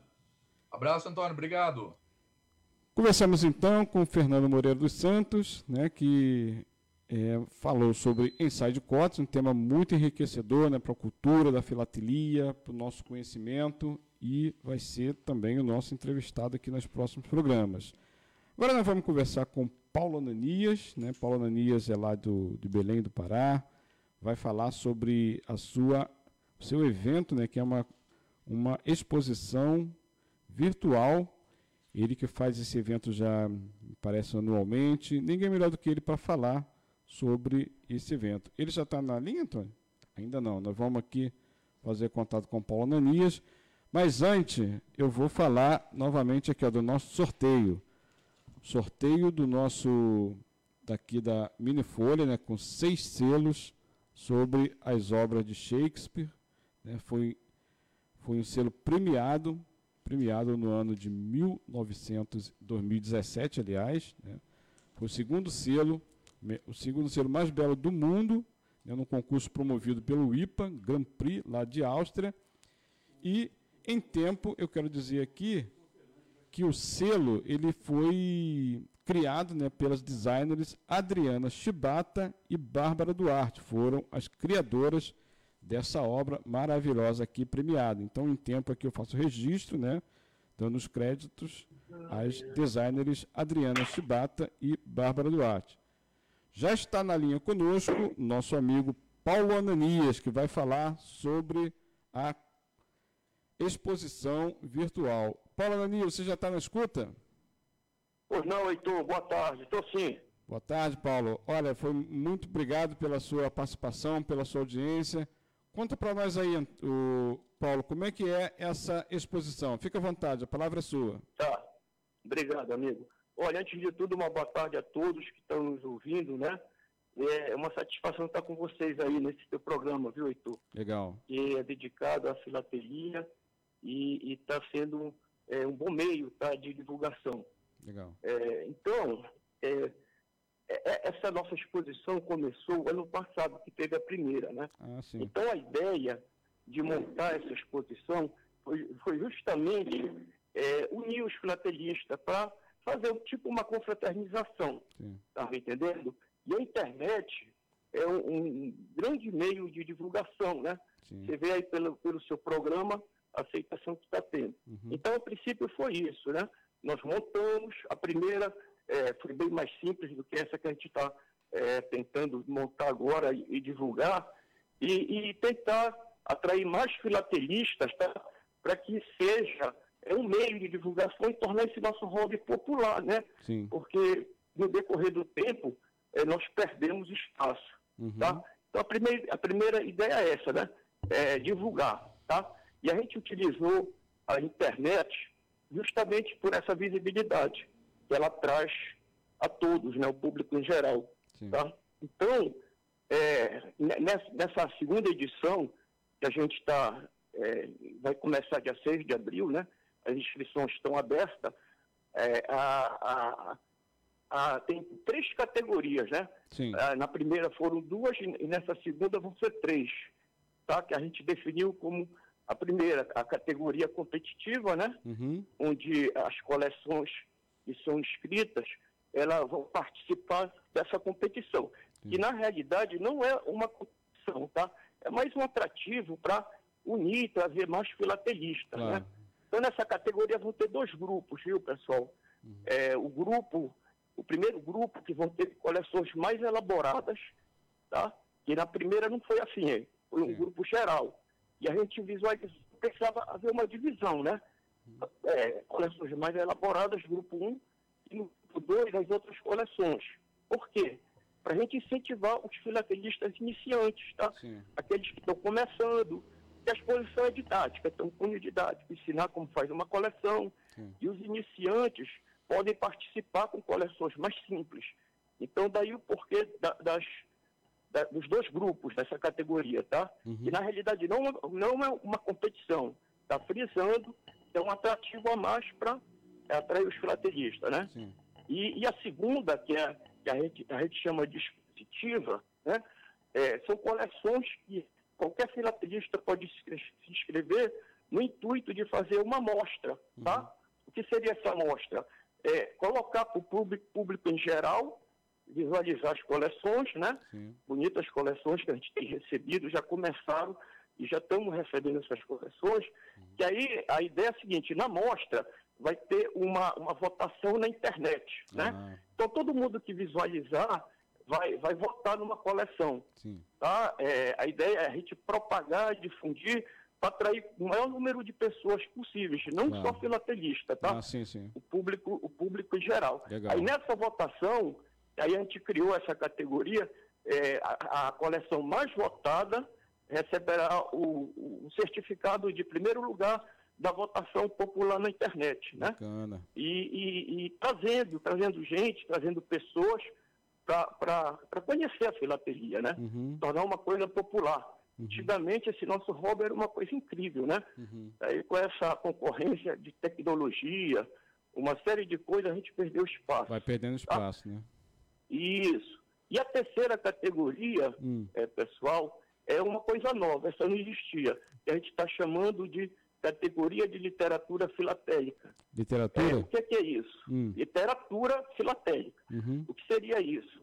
Eh, A gente tem vários fila- filatelistas, pessoas que escrevem, fazem estudos, artigos Uhum. e, e diversos trabalhos eh, sobre filatelia.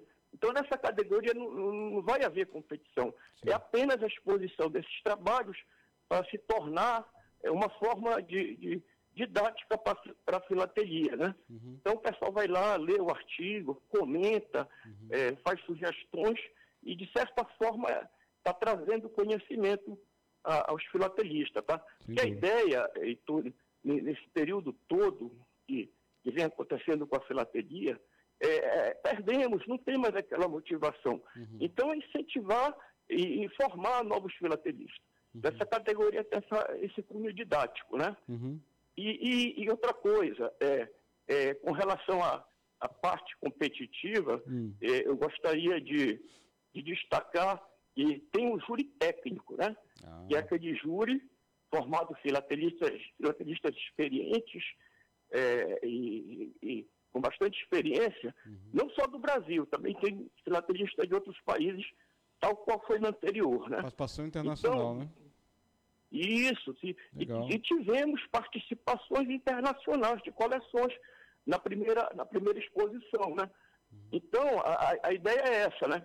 Fazer, é, apesar de ser uma, é, essa exposição não ser é, com regras oficiais Uhum. e detalhes de, de- dessas exposições que são organizadas por, por entidades filatélicas, a ideia é tornar ela popular. Então, a gente não tem regra, tá? A única regra é juntar os filatelistas ne- nessa confraternização, Entendi. tá? Legal, legal. É uma forma mais popular, né, mais descontraída de atrair né, outros interessados na filatelia, né, Paulo? Exatamente. Tá. É, E destacando que, que nós temos uma comissão né, organizadora, tá? Sim. É, inclusive aqui agradecendo ao filatelista, o José Bassi, que é o presidente do júri, o Uhum. José Bassi, tá? e o José Paulo Braida, de, de Juiz de Fora, Minas Gerais. Braida, sim. Já estão, ambos já estão na lista aqui dos meus próximos convidados, participar do programa. Né? Vai ser com muito prazer eu, eu como convidado. Não, não entendi. Ambos que você citou já estão na lista, na minha lista, para seus próximos convidados aqui para participação na rádio. Isso, a ligação não ficou boa, tá? Mas essas duas pessoas que eu comentei participam da comissão, tá? Certo. É, para a formação de, dessa, dessa nossa exposição, né? Vai começar dia 6 de abril, tá? E vai até o dia 30 de abril. As inscrições estão abertas, tá? Certo. É, quem quiser participar, é, é, é, acessa pelo Face, né?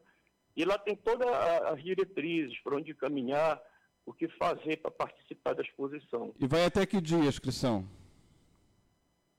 Não te entendi? A inscrição vai até que dia? Olha, vai até o dia 15 de março. Começou dia 27 e as inscrições podem ser feitas até o dia 15 de março, tá? Porque a gente precisa de um tempo para organizar as coleções, pre preparar os arquivos, colocar na mídia e tudo mais, né? Uhum. Então, até o, dia, até o dia 15 de março a gente está recebendo, tá? Já começaram, recebemos algumas inscrições. Sim. Estamos aí na, lua, na luta, né?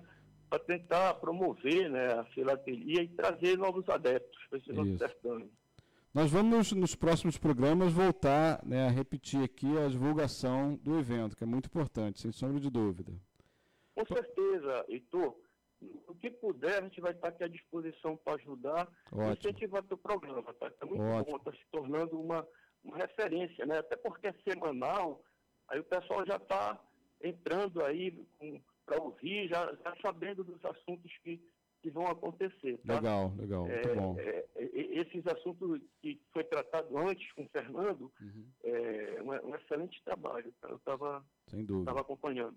Ô Paulo, na emissão do, na edição do ano passado, teve quantos participantes? Olha, tivemos, foram 26 coleções, tá? É, é não tenho aqui de lembrança quantas em cada categoria, mas foi meio a meio, tá? Sim. Mais ou menos isso. É, tivemos inscrições do Brasil e de outros países, tá? Que legal. E, e foi bom, houve uma boa divulgação. É, a internet, é, deixa eu contar até um pouco da história. Eu, eu, a ideia surgiu pelo seguinte, eu tinha uma página pessoal, uma grande maioria, né? Hum. E, e me veio a ideia de, pô, vou montar uma página sobre filatelia, pessoal também. Aí foi divulgando, trocando, fiz muita amizade, que é um meio de você conhecer filatelista no Brasil e no mundo, e veio a ideia de montar uma página de uma página em grupo. Que, que foi, a gente aprende muito, está nas redes sociais, a gente aprende muito. Aí foi quando veio a ideia, poxa, a gente conversa, troca ideia, fala, é, aprende, pô, bora reunir esse pessoal. Sim. Aí quando eu digo, pô, a internet é muito bom, né? Um meio de divulgação. Vamos montar uma exposição. Foi quando nós montamos a primeira, é, ano passado, né? Foi sucesso, né? E foi, bem, bem, foi uma aceitação bem grande. Viu? Legal, muito bom. É, são essas ideias, novas ideias que vai enriquecendo. Né? A gente consegue furar o bloqueio dessa da queda né, de, de audiência que teve a filatelia. Muito bom, Paulo Nanias. É... Tá certo. Paulo, eu posso também participar da, do evento? Eu não, eu não entendi, está muito ruim a ligação para mim aqui, o retorno. Está ruim a ligação? Tá, tá não, o retorno que está muito baixo aqui para mim. Eu te escuto com eco, mas o que que você perguntou? É porque a gente orienta a botar o fone de ouvido, mas você não tinha fone de ouvido, né? Não, não, assim. infelizmente, quando, quando, você me falou de última hora, eu não estava preparado aí para receber bem a sua ligação. Mas você perguntou sobre participação? Eu posso participar? Com certeza, meu amigo, você, você não só pode como deve, ah, tá legal. Poxa, é um prazer a gente é, fazer tudo isso, tá? Se não fosse, que nem eu, que eu falei, o apoio desses nossos amigos aí, o José Baff e o José Paulo Braida, ficaria difícil, porque a cada. É, até, é, vai aumentando né, as demandas, as perguntas, você tem que Sim. fazer uma avaliação, então a nossa equipe aí está tá, está se esmerando aí para tentar fazer uma exposição melhor do que ano passado. Ah, legal. E a sua é bem-vinda, tá? Com certeza. E de todos que estão nos ouvindo, né? Legal. A ideia é, é fortalecer, tá?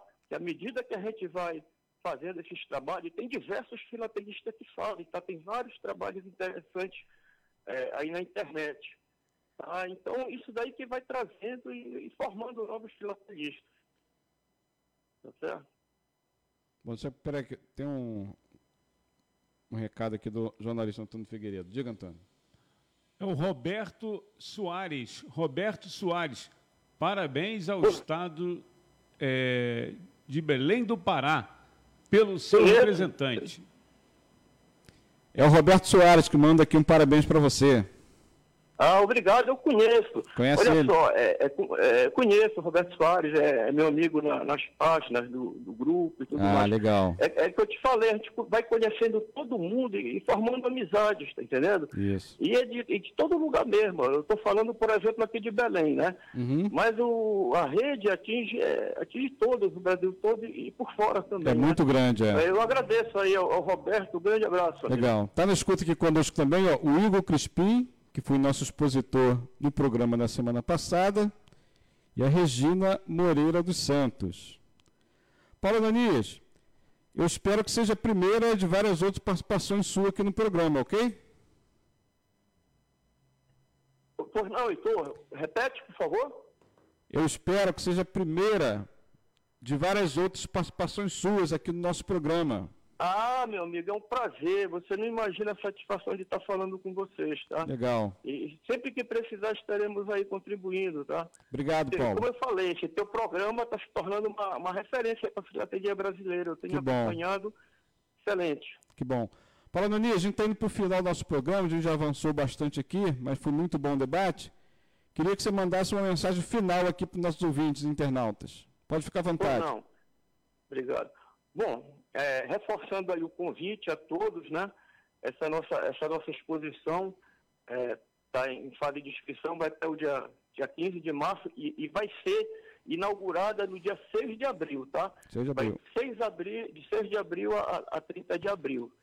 E, e, e tentando, né, fazer uma, uma exposição melhor para atrair pessoas, divulgar a filatelia, no, sentido de fortalecer nesse, esse nosso hobby. E a gente conta com, com, a participação de todos aí, né?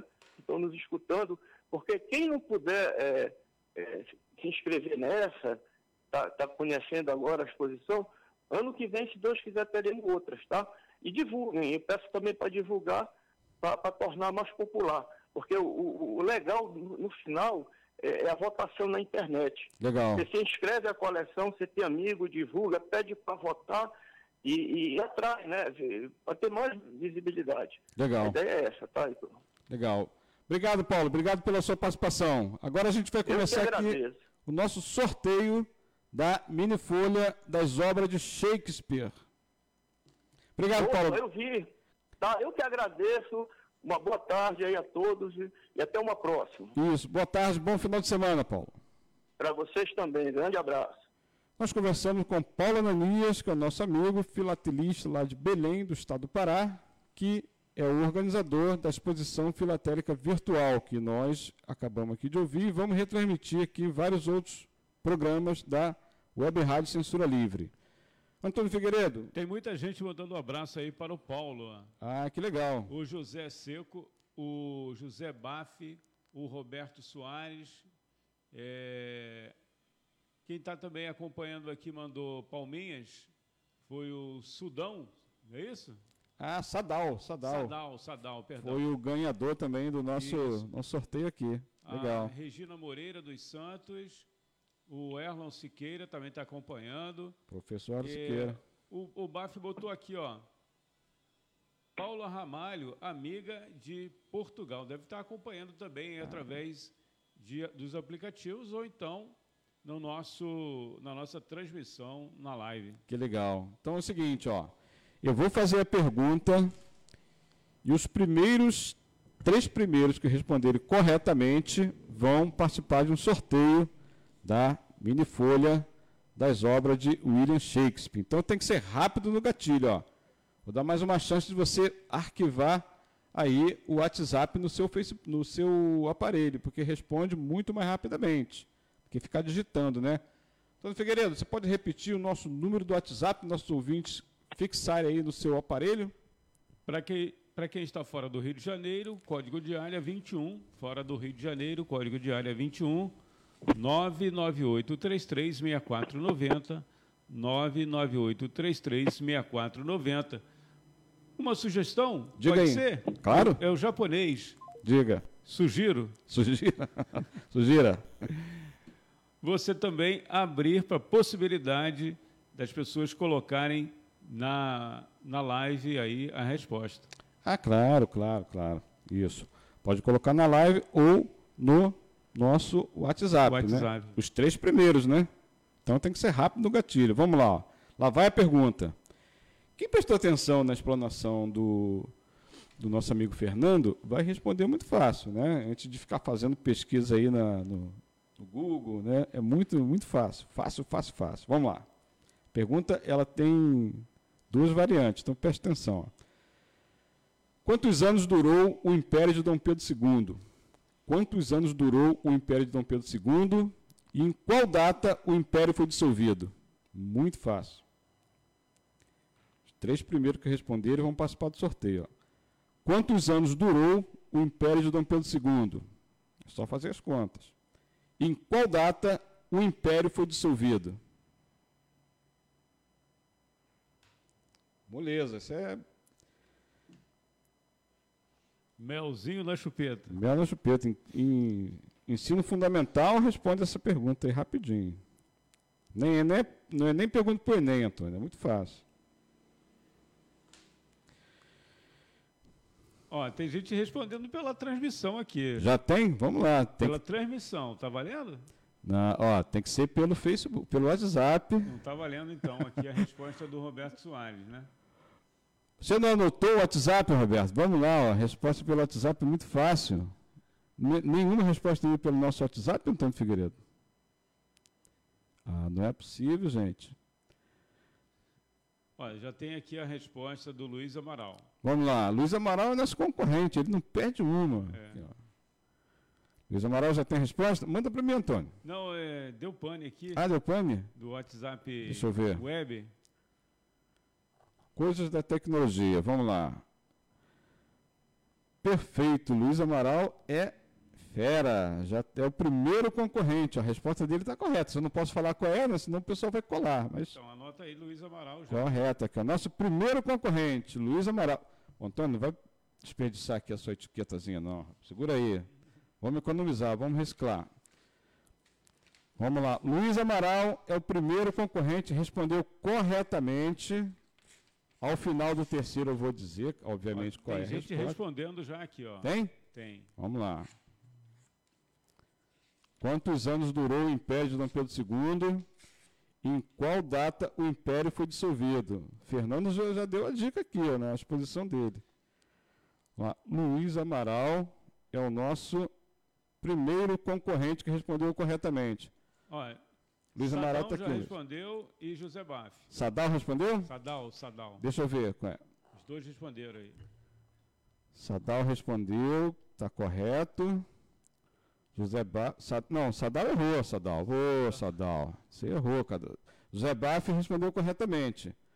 Sadal, tem- vai, vai ficar em recuperação, Sadal. Que isso, Como, Sadal. como diz o outro, presta atenção no serviço. Isso, ó. O Fernando deu a dica aqui, várias dicas. Tem outra, outra resposta aqui, Fernando. Chegou aqui, ó. Confere aí, por favor. Já- Confere, fere, confere será ferido, não é isso? Por enquanto temos dois concorrentes, José Baf e Luiz Amaral. É. Responderam corretamente. Tem um novo aqui, ó. Tem um outro? novo- Tem um novo aqui. São, são mais. É. Esse aqui, deixa eu ver. Deixa Baf e Luiz. Amaral. A gente não registrou o nome dele, da participação dele, mas é o Correto? Coloca o nome na resposta. Rafael. Rafael? Rafael Oliveira. Opa, é o nosso companheiro Rafael. do Pernambucano? Rafael Pernambucano? Rafael de São José do Barreiro. São José Barreiro. Paulo. São Paulo, legal. Respondeu também. Deixa eu ver se está correto.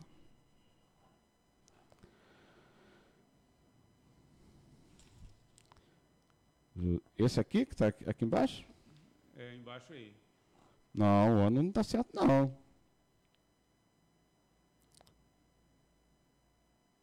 Não. O ano não está certo. O período, o, o, período final ele acertou, o início não. Se fizer as contas aqui, ó.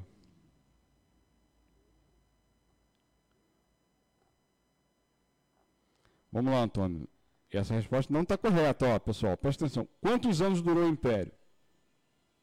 Ele durou um certo período, né? O início e o final. Em que data tem a ver com a resposta? Ah, ele respondeu. Vamos lá. Não, foi isso não. não. Ainda não está certa, Rafael. Eu vou confirmar aqui para você. Ó. Quantos anos durou o Império de Dom Pedro II? Né? E em qual data o Império foi dissolvido? Eu vou dar a resposta aqui. Se eu tiver errado, os professores podem falar, está errado, mas se tiver certo, os professores vão falar comigo, está certo. Outra resposta aí. De quem é essa? Terminou, beleza, concordo, mas quando começou? Concordo aqui, ó. O José Baff e o, e o Luiz Amaral nos deram a resposta correta. Cara, estou todo atrapalhado com o seu aparelho aqui, Antônio. Estou tomando uma surra. Você botou um segredo aqui, ó. E o cara falou o segredo aqui na rádio, do, como, é que, como é que acessa o telefone dele. É. Bom. Não. Tem muita gente respondendo também na postagem aqui, na nossa página. Ah, gente, mas não pode. Ó. A regra é clara. O José Baff respondeu corretamente. O Henrique, o, desculpa, o Luiz Amaral respondeu corretamente, o que está valendo. O Rafael deu uma resposta parcialmente correta. O. Ah, eu de novo aqui, ó. Antônio, vou ter que fazer um curso aqui. Como é que, tá, como é que mexe no seu telefone, cara?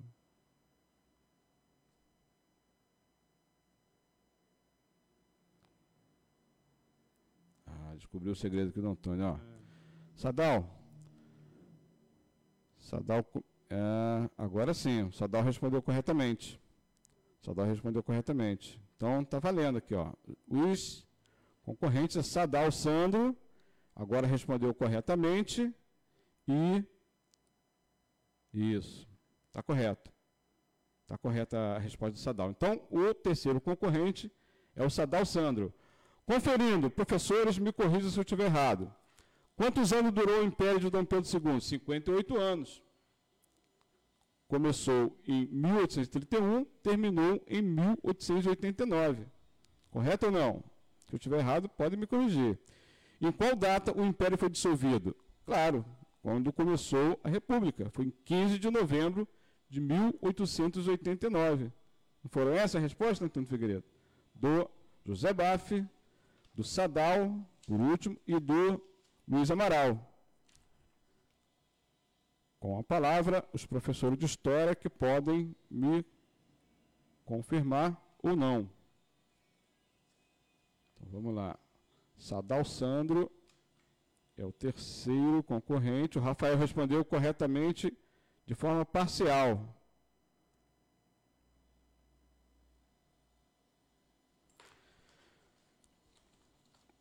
Repetindo, Quantos anos durou o Império de Dom Pedro II? 58 anos, de 1831 a 1889. Em qual data o Império foi dissolvido? Em, mil, oh, desculpa, em 15 de novembro de 1889.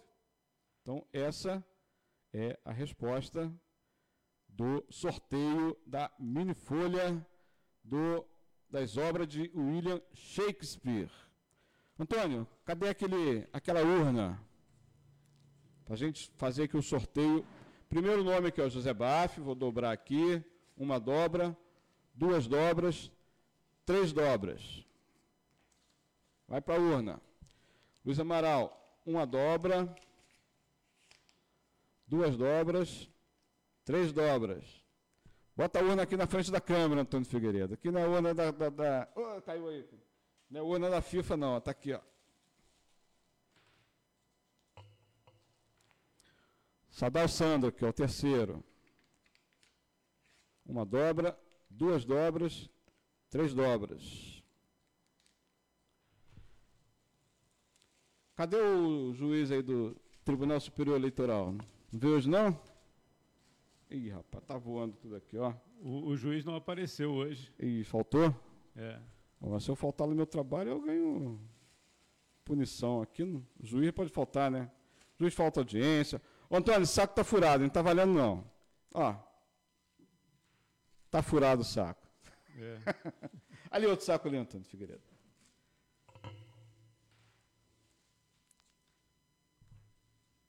Saco furado não vale. Ih, rapaz, tá tudo furado? Como é que a gente vai fazer o sorteio? Aquele saco ali, ó. Lá, lá, lá no final. Aí. Agora vai.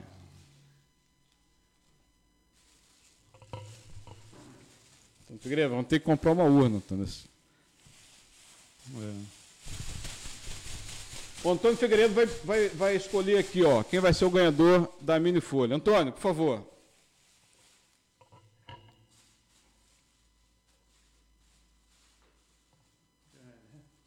tá difícil, Antônio? Mostra ali para a câmera, Antônio. Quem é o ganhador? Para a câmera, para a câmera. José Baff. José Baff ganhou aí, ó, a mini folha das obras do Shakespeare. Valeu, José Baff, parabéns pela premiação. Uma linda peça. Certo? Parabéns, José Baff. Muito obrigado pela participação de todos e todos, mesmo aqueles que não acertaram. Continue participando, continue prestigiando o programa, continue prestigiando a filatelia. Filatelia Conhecimento, Filatelia História, Filatelia Cultura.